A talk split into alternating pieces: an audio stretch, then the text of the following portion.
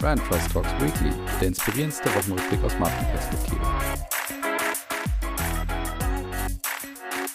So, liebe Hörerinnen und Hörer, willkommen zurück zum Brand Trust Talks Weekly in der KW 48 und ihr seid wieder zurück bei eurem Lieblingswochenrückblick aus Marketing und Markenperspektive. Ihr hört, ich bin ein bisschen lediert, was die Stimme angeht. Das wird mich aber hier nicht davon abhalten, so ein bisschen zu berichten, was die Woche los war. Und es war richtig, richtig, richtig viel los. Ich werde auch jetzt direkt fast anfangen, will nur sagen, es ist ein bisschen schwarz-weiß diese Woche. Es gibt ganz, ganz viele Gewinner und ganz, ganz viele Verlierer interessanterweise. Und selbst die Sachen, die ich als Themen der Woche habe, die hätte ich auch gut und gerne zu den Verlierern und Gewinnern packen können. Aber das war mir dann doch zu einfach. Aber egal, ich fange jetzt einfach mal direkt an und bleibt auf jeden Fall dran. Es folgen richtig, richtig viele sehr, sehr schöne Themen auf jeden Fall. Und denkt dran, am Sonntag Adventsfolge die zweite. Weihnachtsspots die zweite mit der Verkündung, wer denn jetzt den Thron der Weihnachtsspots besteigen wird in diesem Jahr. Von daher am Sonntag schön mit Lebkuchen und so weiter einschalten und der zweiten Kerze. Aber jetzt geht's los mit dem Wochenrückblick. Die Marketing-Themen der Woche. Wir starten mit BMW beziehungsweise mit BMW M, um genauer zu sein. Und die haben diese Woche nämlich wirklich für Aufsehen gesorgt, indem sie seit 43 Jahren mal wieder ein Auto sozusagen völlig eigenständig auch vorstellten, das eben nicht auf einem bestehenden BMW basiert. Und das war ein Concept Car, das so ein bisschen darstellen soll, wie denn BMW M sich auch die SUV-Zukunft vorstellt und vor allen Dingen auch die SUV-Hybrid-Zukunft vorstellt. Das ist ja an sich nichts Neues, dass man SUVs eben auch als Hybrid oder auch als E-Auto produziert. Aber jetzt kommt eben auch etwas von BMW M und von BMW M kommt es natürlich nur so kantig, wie man es sich vorstellen kann. Das ist ganz, ganz viel Polarisierung dabei. Da sieht man ganz viele Entscheidungen, wo man ganz bewusst mit den Konventionen dieser Zeit und dieser Gesellschaft bricht und so ähnlich drückt es eben auch BMWM selber auch aus, die eben sagen, wir interpretieren das Segment der High-Performance-Automobile völlig neu und es unterstreicht die Fähigkeit der BMWM GmbH mit herkömmlichen Konventionen zu brechen und Grenzen zu verschieben, um den Fans der Marke das ultimative Fahrerlebnis zu bieten. Mit dem Serienmodell, dem ersten reinen BMW M seit dem legendären BMW M1, machen wir außerdem deutlich, wie wir die Elektrifizierung unserer Marke Schritt für Schritt umsetzen werden. Und das sagt dem Franziskus von Mehl, Geschäftsführer von BMW M. Allerdings wurde eben erwartungsgemäß dieses Produkt und dieses Konzept Car nicht zwangsläufig nur positiv gesehen. So hatte zum Beispiel der Autoblogger Don Dahlmann gewettert, in München muss das Koks schlecht sein. Das soll laut BMWM das neue Frontdesign für die zukünftige Luxusklasse sein. Ein SUV-Hybrid-Schlachtschiff mit lächerlichen 80 Kilometern Reichweite und 750 mit Ausrufezeichen versehen PS. Wenn BMW so weitermacht, dann sind sie das nächste Nokia. Und diese Kritik kann ich durchaus nachempfinden. Bei aller Kantigkeit und Markenspezifik kann man ja durchaus mal die Frage stellen, ob diese sicherlich notwendige Neuerfindung der Marke BMW vor dem Hintergrund des gesellschaftlichen Wandels hier schon weit genug getrieben hat ist natürlich sehr deutlich, dass man hier ganz eindeutig auf die Schublade und die Fans setzt und das ist, finde ich, auch sehr gut. Trotzdem muss man sich natürlich die Frage stellen, ob man da nicht zu sehr bei seinen Leisten sozusagen bleibt und deswegen auch die Chance verpasst, sich irgendwann mal neu zu erfinden und man irgendwann vielleicht auf diesen Zeitpunkt auch zurückschaut und sagt, naja, da hat die Marke vielleicht den Schritt zur Veränderung verpasst. Wir werden es sehen, auf jeden Fall trotzdem eine sehr interessante Aktion von BMW M. Dann hat Yellow diese Woche mit einem neuen Leitspruch, einen neuen Claim aufgewartet und der Claim lautet gute Energie und wurde von der Kreativagentur Heimat Berlin entwickelt. Und der Claim verbindet, auch wenn man es auf den ersten Blick nicht direkt sieht, zwei Dimensionen, und zwar nicht nur Nachhaltigkeit, was in gute Energie natürlich direkt spürbar ist, sondern auch das Thema optimistische Lebensfreude und Leichtigkeit. Geschäftsführer Volker Bloch sagt dazu eben, Yellow ist die Energiemarke, die für Optimismus und Challenger-Attitüde im deutschen Energiemarkt steht. Mit dem neuen Claim schlagen wir jetzt ein neues Kapitel auf. Wir verbinden Nachhaltigkeit mit Spaß und Leichtigkeit, ganz so, wie es nur zu Yellow passt. Was ich an dem spannend finde an dem neuen Claim, der geht so direkt in your face, kann man sagen, indem man eben mit dem Thema gute Energie das Thema Nachhaltigkeit sofort auch auf den Punkt bringt. Aber ich bin jetzt vor allen Dingen gespannt, ob Yellow auch das Thema Positivismus, Optimismus und Lebensfreude, positive Stimmung etc. ebenfalls sehr stark spielt, weil daran sehe ich hier eine sehr, sehr große Chance bei dem Claim und ich hoffe, dass sie das eben auch offensichtlich adressieren, weil das, wie gesagt, eine Chance birgt, da in der Kommunikation auch nochmal so einen persönlichen Differenzierungspunkt zu setzen. Bisschen Kritik muss man sich aber von mir schon anhören, weil sie jetzt nach fünf Jahren einen neuen Claim implementieren vor fünf Jahren, also 2017, hatten sie erst den Claim geliefert, mehr als du denkst. Und da wundere ich mich grundsätzlich nicht, dass sie nach fünf Jahren einen neuen Claim liefern, weil dieser Claim natürlich positionierungstechnisch und wenn man mal von der Theorie kommt, durchaus Hanebüchen ist, kann man sagen, weil sie dort ganz offensichtlich eben darstellen, wir sind nicht in der Lage, unsere Spitzenleistung auf den Punkt verdichtet auszudrücken und deswegen delegieren wir diese Aufgabe an die Konsumentin und den Konsumenten und sagen, wir können es wie gesagt nicht besser ausdrücken, jetzt schau uns doch mal an und du wirst sehen, es ist mehr als du denkst.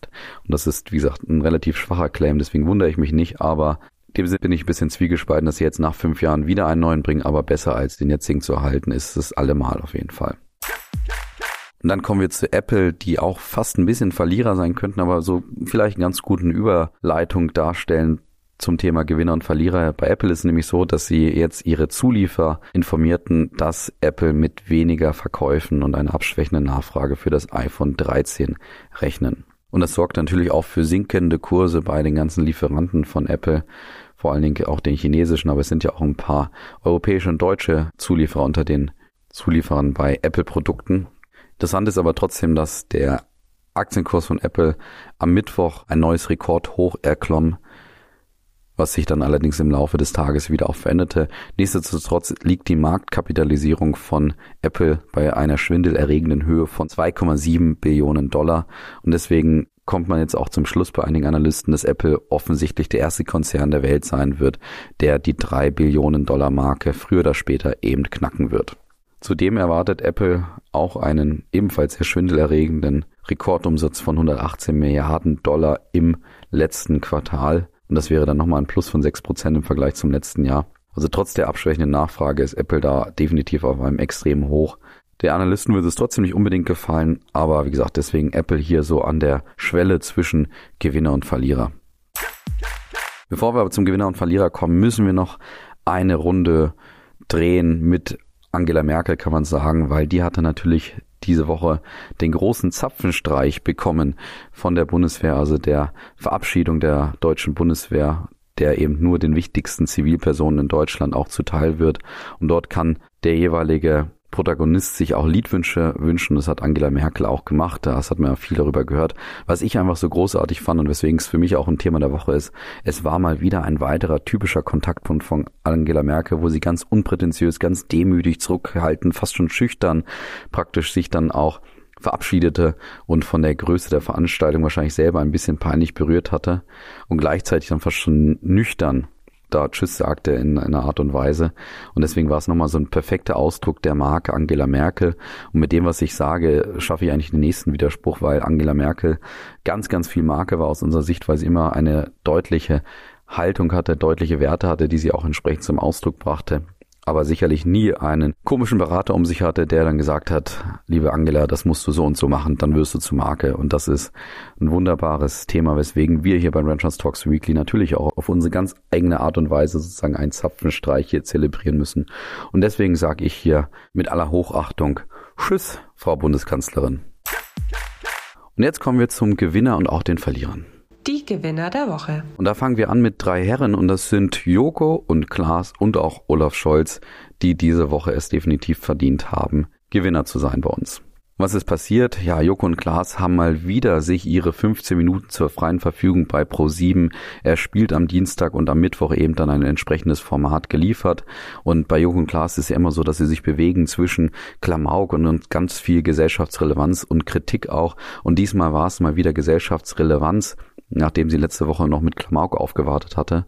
Letzte Woche konnten wir in das Innere von Joko und Klaas mit einer Kamera schauen, die sie geschluckt hatten. Das war nicht ganz so, würde sagen, relevant und besonders wie die 15 Minuten, die sie eben am Mittwoch lieferten. Und da war es so, dass 15 Minuten lang eine Long-Covid-Erkrankte als auch ein Intensivarzt die Bühne bekam, um mal vorzustellen, was eben Corona auch mit uns machen kann. Und auch Olaf Scholz wurde eingeladen, in einer sehr eindringlichen ernsten Rede auch darauf aufmerksam zu machen, wie wichtig eben Impfen in der aktuellen Phase auch ist.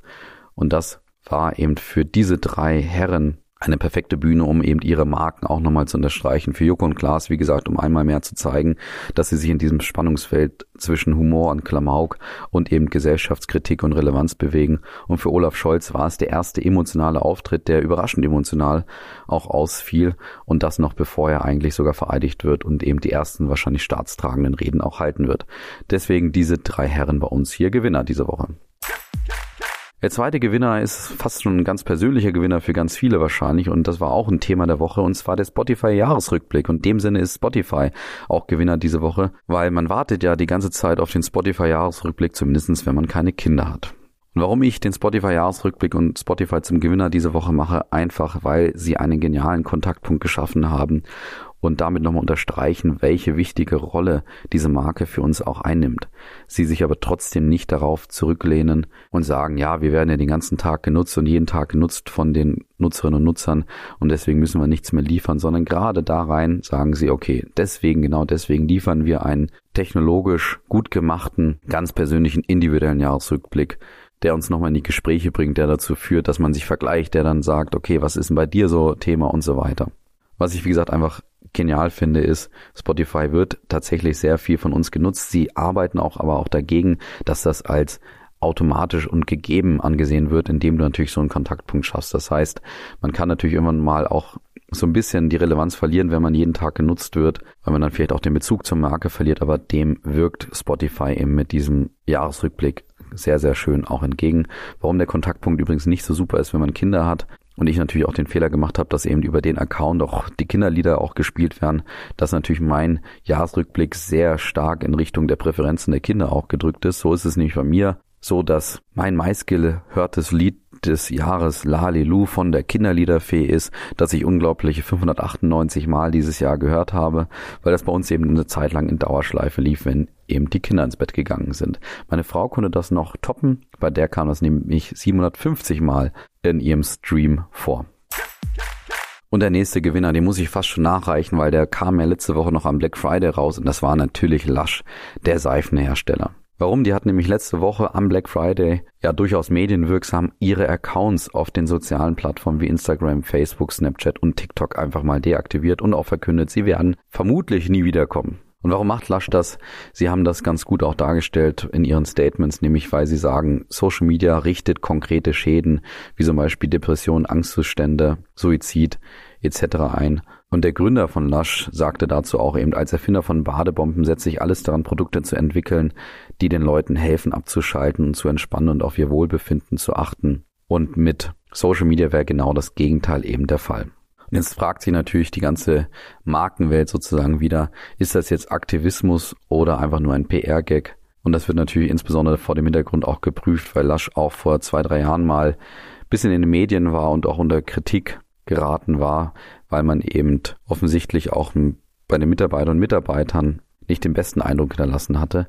Man muss aber dazu sagen, es ist eben nicht ungewöhnlich für Lasch, politische Positionen zu beziehen. Das haben sie immer mal wieder auch als Marke in der Vergangenheit gemacht, weswegen man durchaus zum Ergebnis kommen kann, dass das natürlich hier eine markenaktivistische Aktion und eine, ein Beweis der Haltung von Lasch ist und nicht einfach nur ein PR-Gag. Ganz raus aus dem Social Media Bereich ist Lush allerdings nicht. Man ist nach wie vor auch auf LinkedIn, auf YouTube, auf Twitter und auf Pinterest unterwegs. Das kann man gut nachvollziehen, weil diese sozialen Medien durchaus nochmal anders gelagert sind als Instagram und auch Facebook und natürlich auch nicht so sehr unter Druck geraten sind, wie eben diese Marken auch aufgrund der Whistleblowerin Francis Hogan. Von daher das auf jeden Fall gut nachvollziehen und trotzdem, wie ich finde, ganz konsistent mit der Entscheidung, die Lasch dort auch getroffen hat. Und der nächste Gewinner ist die WTA, also der Damenverband der Tenniswelt. Und der hat jetzt verkündet, dass er alle Tennisturniere in China und Hongkong mit sofortiger Wirkung aussetzen wird. Und das eben aufgrund des Falls Peng Shuai.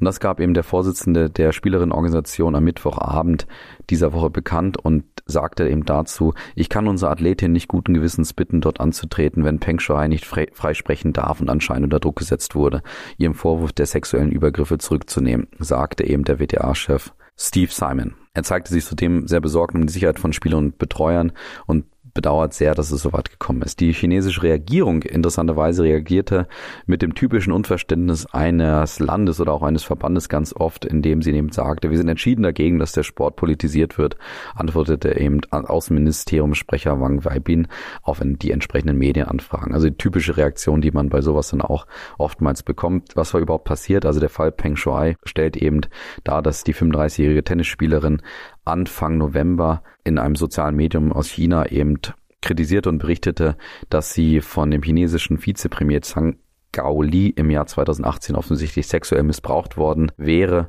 und der Eintrag wurde dann eben schnell gelöscht, auch wie auch ganz viele Interneteinträge über Peng und was ein bisschen den Eindruck verstärkt, dass da offensichtlich Zensur herrscht.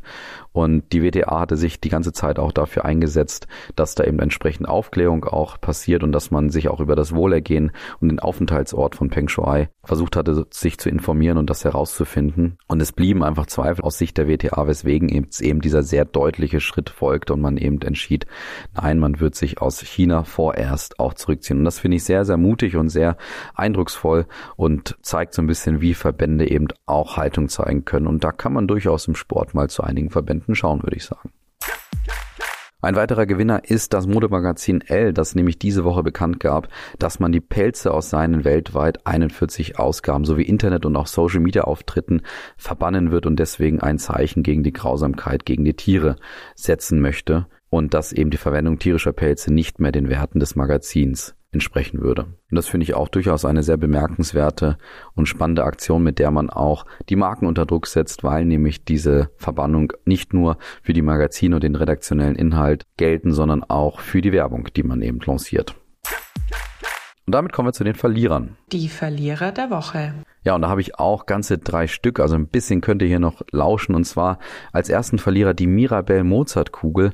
Und das kommt jetzt ja fast in die unerfreulichen Nachrichten, die man natürlich in Österreich gerade zu leider zuhauf auch bekommt, auch noch dazu, dass nämlich das Unternehmen Salzburg Schokolade jetzt eben bekannt gab, insolvent zu sein, das eben die berühmten Mozartkugeln herstellt und warum sie pleite sind, ist nicht besonders überraschend auf den ersten Blick. Es liegt nämlich natürlich daran, dass weniger Touristen nach Österreich kamen und deswegen einfach weniger Produkte von den Mozartkugeln verkauft wurden, weil die Mozartkugeln ja gerade für Touristen ein gern gesehenes Mitbringsel sind, um eben zu zeigen, man war in Österreich und das offensichtlich ein ganz gehöriger Grund ist, warum es dieser Marke über Jahrzehnte lang eben gut ging. Und ich möchte dem Unternehmen natürlich jetzt hier nicht zwangsläufig einen Vorwurf machen, aber es ist natürlich sehr deutlich offensichtlich, dass man bei diesem Produkt, bei, bei dieser Art des Verkaufs sich offensichtlich zu lange auch so ein bisschen darauf ausruhte und sich nicht die Frage stellte, was könnten wir denn eigentlich anders machen, als nur an Touristen zu verkaufen. Und obwohl dieses Produkt ein echtes Produkt für die Österreicher ist, hat es offensichtlich Salzburg Schokolade nicht geschafft, dass dieses Produkt der Mozartkugeln zumindest in ihrem Bereich wirklich zu etwas wird, was auch die Österreicher nach wie vor sehr gerne konsumieren und eben nicht nur von den Touristen gekauft wird. Und da hat man offensichtlich einfach es versäumt, diese starke Marke und dieses starke Produkt auch zu nutzen, damit eben auch, wie gesagt, die Österreicher mal wieder zu dem Produkt greifen. Ja, und ein gern gesehener Gast bei den Verlierern ist ja, wie ihr wisst, auch Mediamarkt, weil ich ja den Claim von Mediamarkt, hier geht's um mich, immer mal wieder hier auseinandergenommen habe und auch kritisiert habe. Und das passiert jetzt einmal mehr, wobei ich sagen muss, ich glaube, ich habe den Claim jetzt endlich verstanden. Hier geht's um mich, ist ja der Claim, den Mediamarkt sehr werbewirksam in einigen an Budget dann auch lancierte. Und jetzt habe ich ihn endlich verstanden, weil es geht offensichtlich nicht hier um mich als Konsumenten, sondern wahrscheinlich um Mediamarkt selber. Was war passiert? Wie komme ich zu dieser Aussage? Ich hatte letzte Woche eine Mikrowelle, eine Zahnbürste und Zahnbürstenaufsätze bei Mediamarkt bestellt und an den Shop schicken lassen, weil irgendwie ein Versand zu mir nach Hause offensichtlich nicht ging.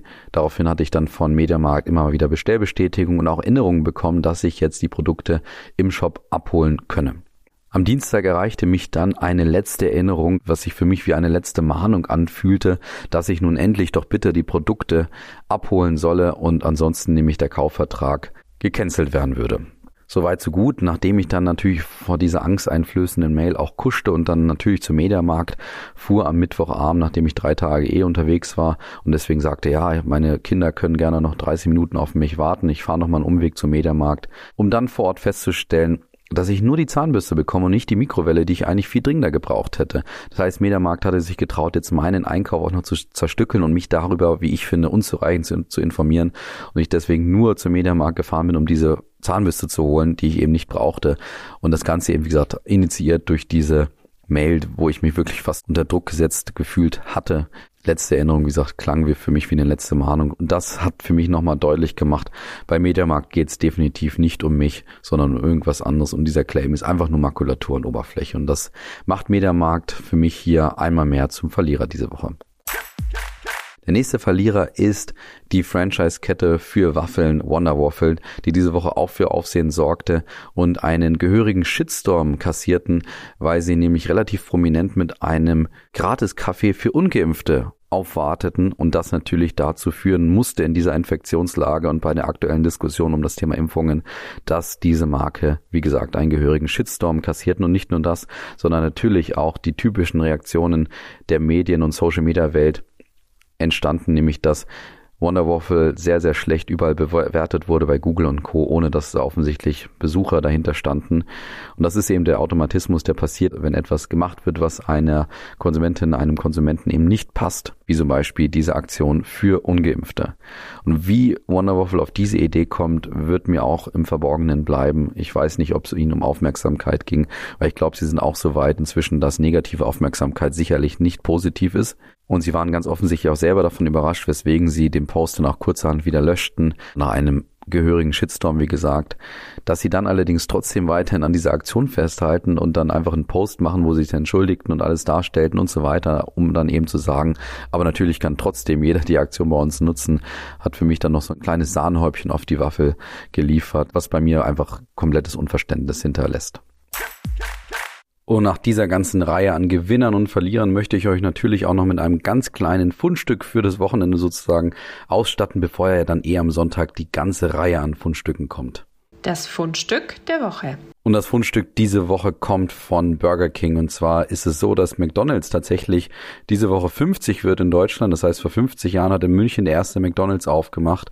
Und wer gratuliert natürlich, na klar, auch Burger King will sich da nicht lumpen lassen und schickt so ein paar ironische Grüße an den großen Konkurrenten. Das machen sie, indem sie mobile und stationäre Out-of-Home-Flächen im Umkreis des Hauptsitzes von McDonald's in München, aber auch in der unmittelbaren Umgebung des ersten deutschen McDonald's in Deutschland eben die dort stationiert haben und zwar mit einem schönen Gruß, in dem es heißt, jeder König braucht auch einen Clown.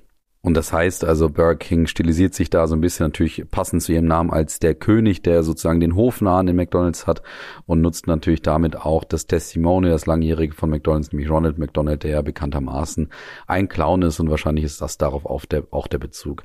Das heißt also hier eine ganz schöne Aktion, die allerdings auch sehr schön eingeordnet wird von Burger King so wie jeder früher, jeder König einen Hofnahen hatte, wäre auch der King ohne den Clown nicht derselbe, sagt ihm Klaus Schmegen, Director Marketing bei Burger King Deutschland. McDonald's hat vor 50 Jahren die Gastronomie in Deutschland revolutioniert und damit den Weg für die ganze Systemgastronomie geebnet. Mit den Geburtstagswünschen würdigen wir diese Leistung mit großem Augenzwinkern und zeigen doch, dass wir durch Corona vor gemeinsamen Herausforderungen stehen. Wir wünschen McDonald's Deutschland alles Gute zum 50. Geburtstag.